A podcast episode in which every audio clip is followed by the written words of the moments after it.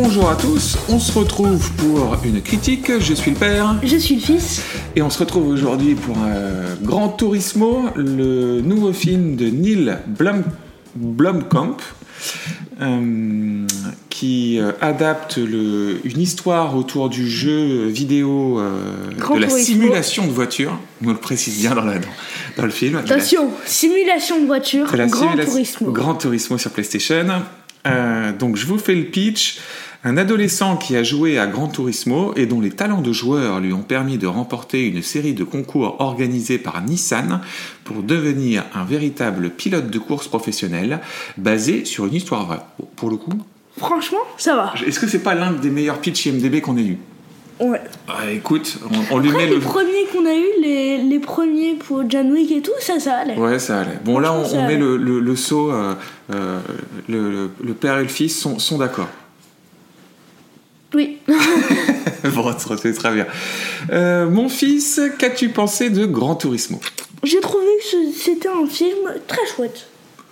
Un film, euh, je le dis comme ça, hein, à voir. Mais c'est un très bon film. Je, je conseille. Ok, très bien. Et moi, j'ai trouvé ça aussi très bien. Euh, j'ai passé un, vrai bon moment devant ce film, euh, même si c'est aussi un film qui m'a frustré. Je reviendrai dessus. Je trouve que c'est un, film correct, voire un bon film, qui aurait pu être un, tr- un- un très bon film. Je pense qu'il avait de quoi être euh, faire partie des, meilleurs films de, course automobile qu'on ait eu. J'ai notamment pensé à Le Mans 66 pendant qu'on regardait le film, qui, était, qui est le dernier grand film de voiture qu'on ait eu. Euh, mais il échoue un peu sur plein de petites choses qui, s- qui, qui rendent le film, euh, qui moi m'a rendu le film un peu frustrant parce que je me suis dit que euh, c'était un chouette film et on a échoué à avoir un, un très bon film. C'est ça. C'est ça On est d'accord? C'est ça. Bon. Je te propose qu'on passe tout de suite sur la- le, le scénario. Alors, on va préciser que toi, tu savais rien de cette histoire? Non.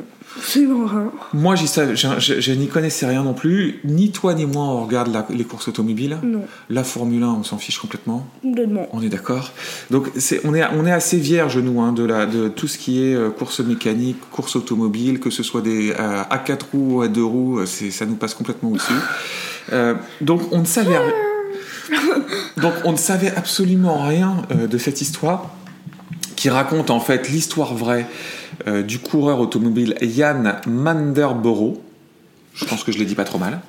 Euh, qui est en fait un, un- gamin qui euh, est fan du jeu Gran Turismo sur PlayStation et qui s'entraîne, qui, qui apprend, qui joue des milliers d'heures sur chaque course, qui apprend le réglage sur chaque voiture, etc. Et un jour, grosso modo, on a un type au marketing de chez Nissan qui s'appelle Danny Moore, qui est interprété par Orla- Orlando Bloom, qui décide de vendre le concept à Nissan, de dire bah voilà, on rentre dans une époque dans laquelle il n'y a plus de plaisir à conduire une voiture, il faut qu'on redonne du plaisir, et les premiers qui prennent du plaisir à conduire, c'est ceux qui jouent aux jeux de voiture. C'est ça. C'est ça, c'est toutes les premières scènes du début qui installent.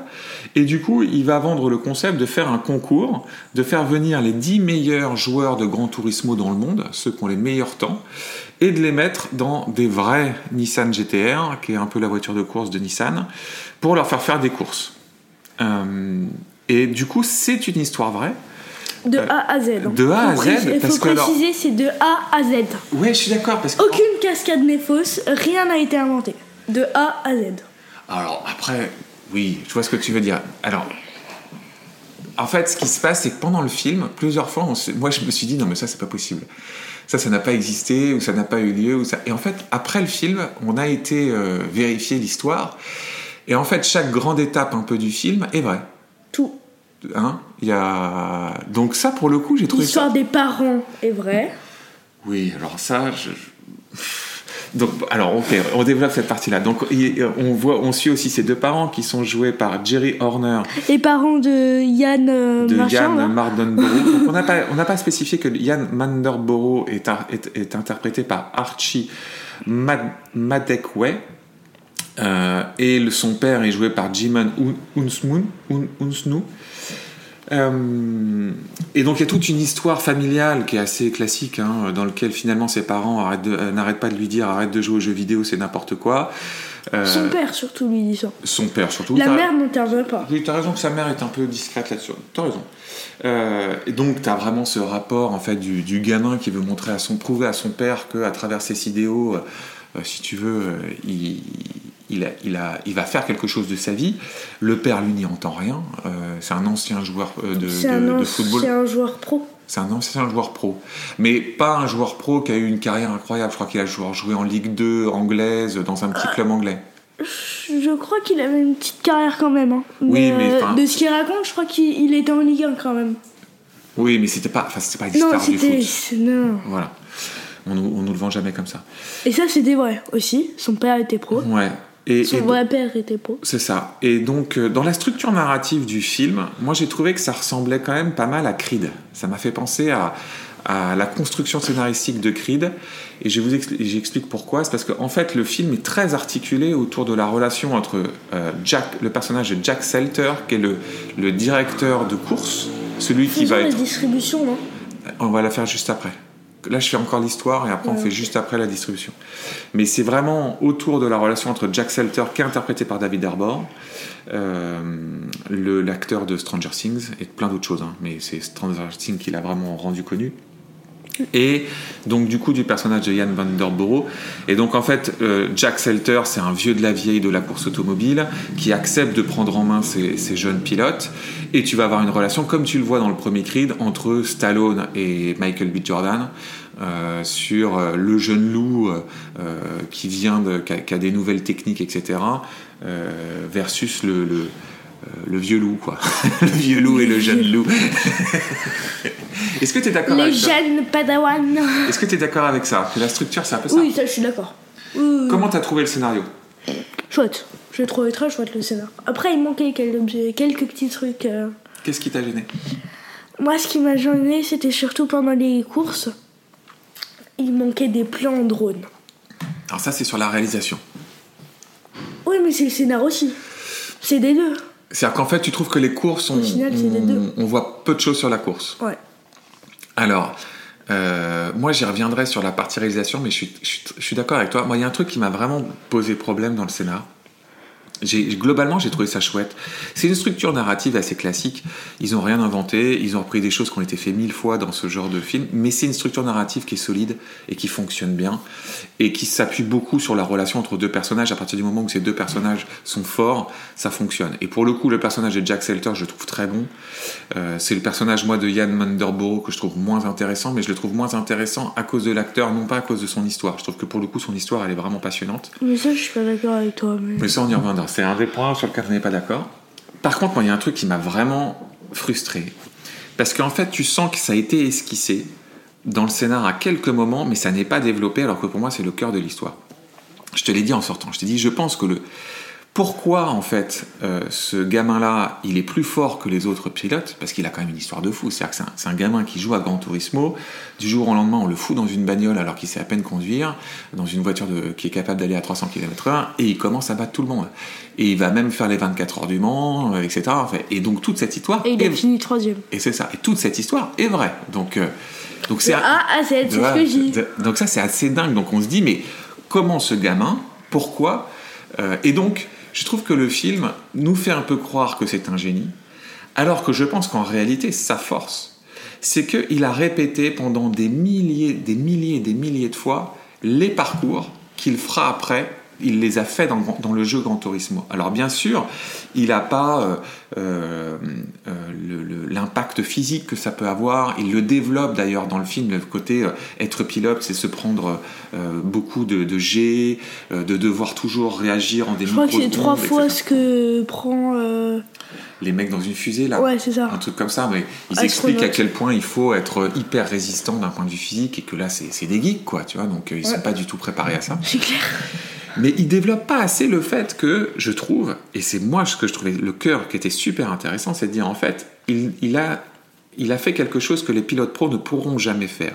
Les pilotes pros ne peuvent pas s'exercer mille fois, deux mille fois, trois mille fois sur un circuit parce qu'en en fait, ils sont toujours obligés d'essayer de euh, de faire les choses À la avec- perfection. à la perfection, parce que sinon ils vont se planter. Alors, Alors que que lui, eux, les geeks, en fait, ils peuvent réessayer tant de fois qu'ils veulent. S'ils crachent la voiture ou quoi que ce soit, ils risquent pas leur vie et sinon ils reset. ils reset, exactement. Et en resetant, ça leur permet de, de- de tester plein de choses que, que les pilotes, les vrais pilotes ne peuvent pas. Et du coup, il a une expérience différente de ce qu'une voiture peut faire ou ne peut pas faire que dans la réalité. Et, tu, et c'est marrant parce que de temps en temps, tu le vois dans le film, mais je trouve que c'est pas assez appuyé. Alors que je trouvais que c'était vraiment le truc vachement intéressant de montrer que finalement, euh, ces nouvelles technologies ont amené un nouveau type d'athlète. Euh, c'était une super idée et je trouvais ça super intéressant de, faire ça. Et c'est, pas assez poussé. euh, et je trouve que c'est dommage parce qu'ils le cachent derrière un côté. Il est hyper talentueux. Et bien sûr qu'il doit être hyper, hyper, hyper talentueux. Mais moi, je continue à penser que c'est son côté besogneux. Et le fait qu'il en ait fait des milliers, des milliers, des milliers de fois qui fait qu'à la fin, il est meilleur. Et je trouvais que c'était un message fort, c'est ce que je t'ai dit en sortant. Ils auraient pu le sortir en disant finalement, peu importe le talent, le travail paye toujours. Oui, je suis d'accord. Tu, tu, tu me rejoins là-dessus? Oui, je suis complètement d'accord là-dessus. et, euh, et ça, j'aurais aimé que ça ressorte plus. Et du coup, ça, ça fait partie de mes frustrations sur la question du, du scénar. Euh, allons sur le... le- la- la- Est-ce que tu as quelque chose à rajouter sur la question du scénar Non. Bon, très bien. La question de la distribution. Euh, je l'ai développé un peu sur les personnages. Il y a, y y a pas énormément, enfin il y a pas mal de personnages, mais en réalité il y a, y a deux personnages principaux importants, euh, qui est donc euh, euh, David Arbor qui joue le personnage de Jack Slater, Selter qui est le, le directeur de course. Euh, grosso modo, si je continue ma, ma, ma, comparaison avec Creed, c'est l'équivalent de Stallone dans Creed. Et on a Archie Madekwe, que je connaissais pas moi, euh, qui joue Ian Munderborough, qui est l'équivalent du personnage de Creed, donc Michael B. Jordan dans, dans Creed. Euh, Qu'est-ce que tu as pensé de ces deux acteurs? Alors j'ai une petite préférence pour. Ah, il était dans Midsommar. Donc je l'avais vu. Donc t'as pas vu Midsommar, mais Archie Madekwe, il était dans Midsommar. Ah, ok, intéressant.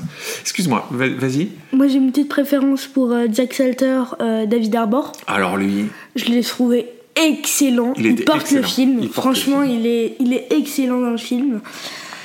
Et euh, mais j'ai quand même bien aimé. Archie Madekwe. voilà. Non, franchement, les deux, je les ai trouvés très bons. Mais David Arbor, euh, quand même. Ouais, Il je, porte trouve- le film. je suis d'accord. David Arbor, il apporte vraiment un souffle au film. Il l'incarne. euh, il, il- comment dire il a vrai, c'est un mec qui a vraiment du charisme. On croit à son personnage, on croit à cette, cette façon, à cette euh, comment dire, euh, à cette passion qu'il met dans tout ça. C'est vraiment un très chouette perso. Et alors moi, c'est mon deuxième bémol, ça va être euh, Archie Madekwe, euh, le personnage qui donc euh, interprète Ian Mandeborough. Je trouve qu'il manque de charisme. Euh, je trouve qu'il est, il lui manque un truc à cette. euh, du coup, je trouve que il y a un trop de déséquilibre entre David Arbor et, Archie Madekwe. Et du coup, euh, je reprends. en fait, je pensais à, à- à des scènes dans Creed. Je reprends cette comparaison parce que ça m'a vraiment beaucoup. Ça m'est beaucoup venu pendant que je regardais le film et je repensais à des, à des, des scènes de confrontation entre Michael B. Jordan et, Stallone et ça fonctionnait de dingue parce que Michael B. Jordan est aussi un personnage, euh, un acteur très charismatique et très puissant. Donc il arrivait à s'équilibrer avec Stallone. Mais euh, ce que Archie Madekwe, je trouve, n'arrive pas du tout à faire avec David Arbor. C'est-à-dire que, euh, tu vois, David Arbor, il- il bouffe tout l'écran. Et Archie Madekwe, je trouve qu'il il est. Ils ont, toi, tu m'as dit, ils ont voulu respecter le fait que c'était un geek. Ouais. Et en fait, c'est exactement ça. C'est-à-dire qu'en fait, tu as l'impression de voir une sorte de geek, Mais c'est le but. Oui. Franchement, je pense que c'est fait exprès. mais qui a un peu du coup un charisme de flamby, quoi, tu vois Et Mais c'est est un fait peu mou. exprès. En fait, je pense que c'est ce qui. C'est ce qu'il voulait faire. Quand, quand on se dit c'est vrai de A à Z, pour moi, c'est ça que je veux dire. Oui, je suis d'accord avec toi, mais du coup, je pense que bah, je- Je pense moi, que. j'y croyais un peu moins. Je pense que le Yann Ma- Mardenbrot, euh, en fait, n'était pas charismatique dans la vraie vie. Et ils ont essayé de recopier ça. Ok, ok, non mais j'entends, j'entends. Je, je, je veux bien, mais ça m'a... Bref. Le reste du casting est, est plutôt correct. Euh, on, a, on a aussi Orlando Bloom qui joue Danny Moore, celui qui, qui est le, le directeur marketing. Bon, euh, Orlando Bloom il est, plutôt, il est plutôt bon. Oui, le... Mais tout le reste du casting, on peut parler du père aussi. on peut parler du père qui est plutôt bien, euh, Jimon Unsnu. Euh, qui est plutôt un, un chouette acteur, ça, ça fonctionne plutôt bien, donc il joue Steve Mardenborough. Bon, je trouve juste que, que le, le- la- leur relation est bizarrement écrite, parce qu'en fait, tout le début du film, je dirais le premier, les premières 15-20 minutes sont construits autour de leur relation à tous les deux, puis Ouais. il disparaît complètement du film pour réapparaître sur les 15 ou 20 dernières minutes. Je Et- pense que c'est ce qui s'est passé dans la vie. Et moi, je t'ai dit que ça, je- ça pour le coup, c'est le seul truc auquel j'y crois pas une seconde. Je crois pas une seconde Ouais. que le père n'ait pas suivi son fils euh, à partir du moment parce qu'en fait, il, il part à la, ce qu'ils appellent la GT que- Academy. Et pendant la, GK la, G- la GT Academy, puis derrière, pendant euh, la dizaine de premières courses qu'il fait, ses parents disparaissent complètement. Comme si euh, il n'était plus du tout dans sa vie, il s'appelait pas, machin, bidule, etc. Et ça, je peux pas le croire. Après, on comprend aussi que euh, les parents n'ont pas tout à fait le droit de venir, de venir voir leur fils, ou leur fille d'ailleurs. Mais euh, voilà. Et on comprend aussi que eux n'ont pas beaucoup d'argent. Oui, non mais ça je suis d'accord avec toi. Et ça- ils peuvent pas vraiment tout à fait le suivre. Oui, oui, oui. C'est c'est pas quelque chose qu'ils sont capables de le faire euh, en claquant des doigts, tu vois. Oui, oui, je suis d'accord. Mais pareil, tu vois, ça c'est encore une autre chose qui est, qui, est- qui, qui, je pense, faisait partie du scénar, mais qui a été un peu gommée, c'est toute la partie euh, sociale. euh, liée à l'argent, etc. Elle est, elle est un tout petit peu esquissée, notamment dans sa relation avec sa famille, mais aussi dans sa relation avec sa copine. Tu vois, où à un moment donné, il a son premier chèque. Il signe son contrat pro avec Nissan et tu as son directeur de course, là, euh, le, Jack Selter, interprété par David Herbor, qui lui dit alors qu'est-ce que tu vas faire avec ce- ce premier chèque? Et lui dit bah peut-être investir dans un appart. Et le mec lui dit non mais t'es vraiment chiant toi. Euh, t'es, déjà vieux en fait. Tu vois, fais un truc cool, euh, paye un billet d'avion à ta copine ou un truc comme ça. Et, tu sens en fait ce rapport à l'argent en fait d'un gamin qui n'a jamais eu euh, d'argent euh, et qui finalement se dit bah dès que je touche de l'argent il faut que je il faut que j'en fasse quelque chose d'important avec etc donc mais tu vois ça c'est des choses qui sont c'est très légèrement fait dans le scénar c'est pas développé Ça, je suis pas d'accord avec toi. Là-dessus, je suis pas d'accord. toi tu l'as ressenti. Ouais. ok ok. Bon peut-être que ok très bien. C'est peut-être peut-être moi euh, suffisant finalement. Euh, passons à la réalisation.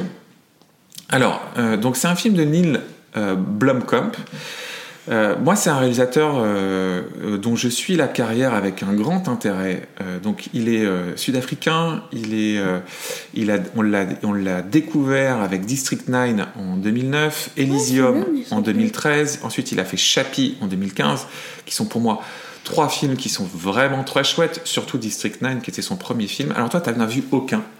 Et c'est vrai qu'on n'a pas eu le temps de, j'ai pas eu le temps de te montrer certains films de, Neil Blomkamp. Donc il faut savoir que Blomkamp, c'est un, un type qui a été repéré à la base par euh, Peter Jackson, euh, le réalisateur de, de la trilogie du Seigneur des Anneaux et de la trilogie du Hobbit aussi, euh, et de King Kong et de plein de choses. Euh, et qui en fait était un type qui faisait euh, pas mal de vidéos. Il a notamment après euh, monté une chaîne YouTube dans laquelle il faisait des, des, des courts métrages, etc. C'est un type qui je trouve visuellement hyper intéressant. District 9 c'était un tout petit film, mais super ambitieux avec de la, de la science-fiction. Et c'est un type qui devait faire l'adaptation de Halo. euh, donc le jeu vidéo, mais c'est tombé à l'eau. Ensuite, il devait faire euh, ah, ah. Alien 5, et euh, il avait commencé, même on avait vu des, des, des artworks euh, qui avaient l'air vraiment intéressants. Euh, mais il s'est fait, euh, il s'est fait tuer le projet par, euh, à cause de Covenant et de Ridley Scott. Voilà. et donc on le retrouve. Et donc moi, en fait, j'étais intéressé d'avoir Gran Turismo. En réalité, non pas par l'histoire, ni par les voitures, ni par rien d'autre, parce que ça m'intéressait pas à la base. Mais Juste à cause, pour- juste pour Neil Blomkamp, parce que c'est vraiment un réalisateur que je trouve intéressant. Qu'est-ce que tu as pensé de la réalisation de- de- du film? Franchement, je l'ai trouvé bien. Ok. Je l'ai trouvé bien. Après, pareil, là, euh, je vais revenir sur, mon- sur mes mouvements de caméra. je trouve qu'il en manquait plein. Ok. Plein de mouvements de drone, on pouvait... Franchement, il pouvait faire un chouette... euh, des chouettes plans. Ok. Euh, donc toi, ce qui tu trouves que ça, ça manquait de, de- de- d'aller plus loin durant les courses? Ouais. Ouais. Écoute, euh, je suis plutôt d'accord avec toi. C'est du coup mon troisième point de frustration, c'est que euh, le film est, est bon visuellement. Je dirais même qu'il est solide. hein. Oui. Euh, on a quelques plans qui sont intéressants. Euh, Mais il n'y en a pas assez. mais il n'y en a pas assez. Ça manque de folie, ça manque d'un truc. On sent que euh, y a une sorte de formatage un peu, euh, comme s'il avait eu une des formes de restriction. Alors, euh, tu sens dès le début qu'il essaye de de mixer en fait les visuels de, de- que tu peux avoir dans un jeu de course type Gran Turismo et la réalité. Et ça, je trouve que c'est Ça, plus- c'est trouvé... j'ai trouvé ça chouette. et moi aussi, j'ai trouvé ça plutôt chouette. C'est plutôt chouette. sympa. Mais encore une fois, c'est pas poussé. On sent que c'est Oh, ça, je suis pas d'accord. c'est esquissé, on le voit un peu, mais c'est pas développé à mort. Hmm, je sais pas. Non Là-dessus, quand il passe euh, en vue euh, en vue du conducteur, en fait, je trouve qu'on voit bien quand même euh, tout ce qui est jeux vidéo, tout. Moi, Ouais. ce qui m'a vraiment manqué, c'est les plans de, c'est les plans de drone. C'est les plans de. Ouais. Donc en fait, pourquoi? C'est parce que donc on, on voit plusieurs quand même euh, plusieurs euh, euh, plusieurs courses. hein. On en voit quand même pas mal d'ailleurs. Euh, Il doit y avoir quatre ou cinq euh, Euh, oui. scènes de course, on va dire, Oui, importantes. Euh, j'irais 4. Quatre. 4 et une petite. Et, et donc il utilise quand même pas mal, il mixe en fait des plans ou des plans classiques de suivi à, à ras du sol des voitures, etc. D'ailleurs on n'a pas précisé que euh, Yann, euh, le, donc le, le, le, le, vrai coureur automobile, enfin le, le, le- vrai personnage de Yann Vanderborough qui est donc euh, euh, qui est son histoire, a fait les cascades du, du, du film. Oui, le vrai. Donc le vrai a fait lui-même les cascades de, de- qui le concernaient. Donc ça je trouvais ça plutôt Ça, intéressant ça chouette. sympa comme, sympa. euh, comme, euh, comme anecdote. Euh, donc on, on alterne des vues assez classiques dans lequel euh, et puis avec- on les alterne avec des, des vues de drone qui sont pour le coup plus novatrices. Mais pareil, hein, on, en, on en voit un pas. peu, mais, C'est minime. mais pas tant que ça. minime. Et moi, pareil, je vais reprendre l'histoire que j'avais vue au début sur euh, la question du scénario dans lequel on le, on, le, on le voit pas assez faire des milliers, des milliers, des milliers d'essais. Et, faire cette transposition quand il est dans la course. Et qui va, parce qu'en fait, quelque part, ce qu'on veut montrer, c'est que lui, il va, il va prendre un chemin de course différent de tous les autres, parce qu'il a beaucoup, beaucoup, beaucoup essayé. Et ces tu- tu- visuellement, il n'a pas, il a pas su, je trouve, euh, tant que ça les retranscrire. Et du coup, on a l'impression que c'est juste parce que euh, il a une inspiration géniale, qu'il va prendre un, un- tu vois, un- une courbe différente des autres, alors que je pense que dans le fond, il le fait parce qu'il a reproduit ça des milliers de fois dans le jeu. Je suis pas d'accord pour ton truc euh, que c'est un génie. Pour moi, à chaque fois, il le dit. Laissez-moi faire, je l'ai fait des milliers et des milliers et des milliers de fois. Il le dit. Il le dit, mais il ne le montre pas. Il ne le montre pas, mais il le dit. Donc en fait, c'est pas quelque chose qui va tomber du ciel, tu vois. Oui, mais pour En moi, fait, je c'est trouve que la fa-. Mais c'est la fameuse phrase euh, euh, show don't tell. C'est montre, ne dis pas. Dans, dans un, un processus narratif, euh, plus tu dis les choses, moins ça s'incarne. C'est très important d'incarner par le visuel. Et dans le cinéma, si tu veux, si tu n'incarnes pas visuellement ce que tu dis, je pense que euh, ça, ça manque de poids. Donc tu as raison, il le dit. Mais le dire et ne pas le montrer, tu- je trouve que tu passes au- à côté d'un des, d'un des trucs qui est le cœur quand même de l'histoire. Oui, mais ce que je veux dire, c'est que c'est pas un truc qui tombe du ciel. C'est ce que tu dis. Je suis exactement. Mais et, et même, je trouve que ce qui est étrange, c'est qu'il ne, il ne le met même pas en parallèle avec, parce qu'évidemment, ils vont construire en fait des antagonistes euh, dans la course. Ils, le, ils le construisent Kappa. deux, deux antagonistes, Kappa et un autre. En Euh, allemand. Un Allemand, voilà. Et eux, tu ne vois jamais leurs caractéristiques. Ils n'essayent jamais visuellement de te dire, voilà, eux, leurs caractéristiques de course, c'est ça. Versus lui, ses caractéristiques, c'est ça. Et c'est comme ça que ses caractéristiques... Je reprends mon, mon anecdote de Creed. Euh, tu vois, ils essayent dans ces scènes de boxe de dire, bah voilà, ses forces à lui, c'est ça. tes forces à toi, c'est ça, ses faiblesses, c'est ça, tes faiblesses, c'est ça, et c'est comme ça que tu dois jouer. Et après, dans la réalisation, il te les montre.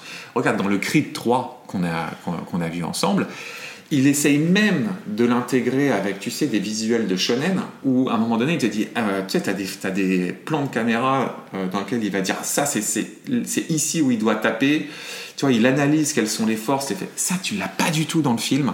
Je trouve que c'est dommage. Oui, je suis d'accord. Voilà. Et encore une fois, je trouve que c'est bien, mais ça aurait pu être super avec, euh, en allant un peu plus loin. Oui, oui, ok, ok. Bon, voilà. Euh, est-ce que tu veux rajouter quelque chose sur la réalisation? Non, pas forcément. Bon, très bien. Je pense qu'on a déjà dit plein de choses sur euh, Gran Turismo. Mon fils, est-ce qu'on conseille Gran Turismo, le dernier film de Neil Blomkamp? Oui, je le conseille. Tu le conseilles, un solide conseil. Solide conseil. Si tu devais lui donner une note 16,5. 16,5, c'est une, c'est une bonne note. Et moi aussi, je le conseille, c'est un bon film. C'est un bon film de l'été. Euh, ça, je garde des frustrations parce que je pense que derrière ce film, derrière ce bon film, il y avait un très bon film, mais qui, qui il, avait, il, a, il manquait un petit peu de choses pour en arriver à un très bon, mais ça reste un bon film. Je le recommande aussi. Et si moi je devais lui donner une note, je lui donnerais un, un 6,5. Sur 10 sur 10. Ok. Un 6,5 sur 10 euh, solide. Voilà. Un, bon film. Euh, qui aurait pu euh, être un 7, 7,5, mais voilà. Bon. De ton regard d'enfant Non, c'est tout public. C'est tout public, je suis d'accord. Pour le coup, là, même un enfant de 6-7 ans qui, qui est fan de voiture, on peut, on peut l'emmener. C'est un peu impressionnant quand même. Hein. tu parles de quoi? Ces accidents. Je suis d'accord, mais on voit jamais, si tu veux, le, le, on voit pas de sang, on voit pas de corps, on voit pas de. de, de, Ah oui, non, non, non. Donc oui. il y a des accidents parce que c'est des accidents de course automobile, mais euh, mais oui, oui, je, je pense que c'est tout, c'est en effet tout public.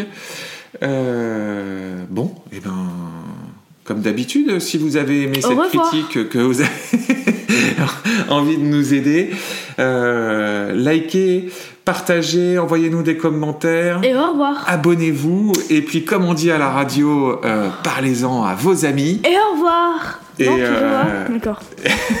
et allez, à bientôt, mon fils. Moi, je dirais plus au revoir alors.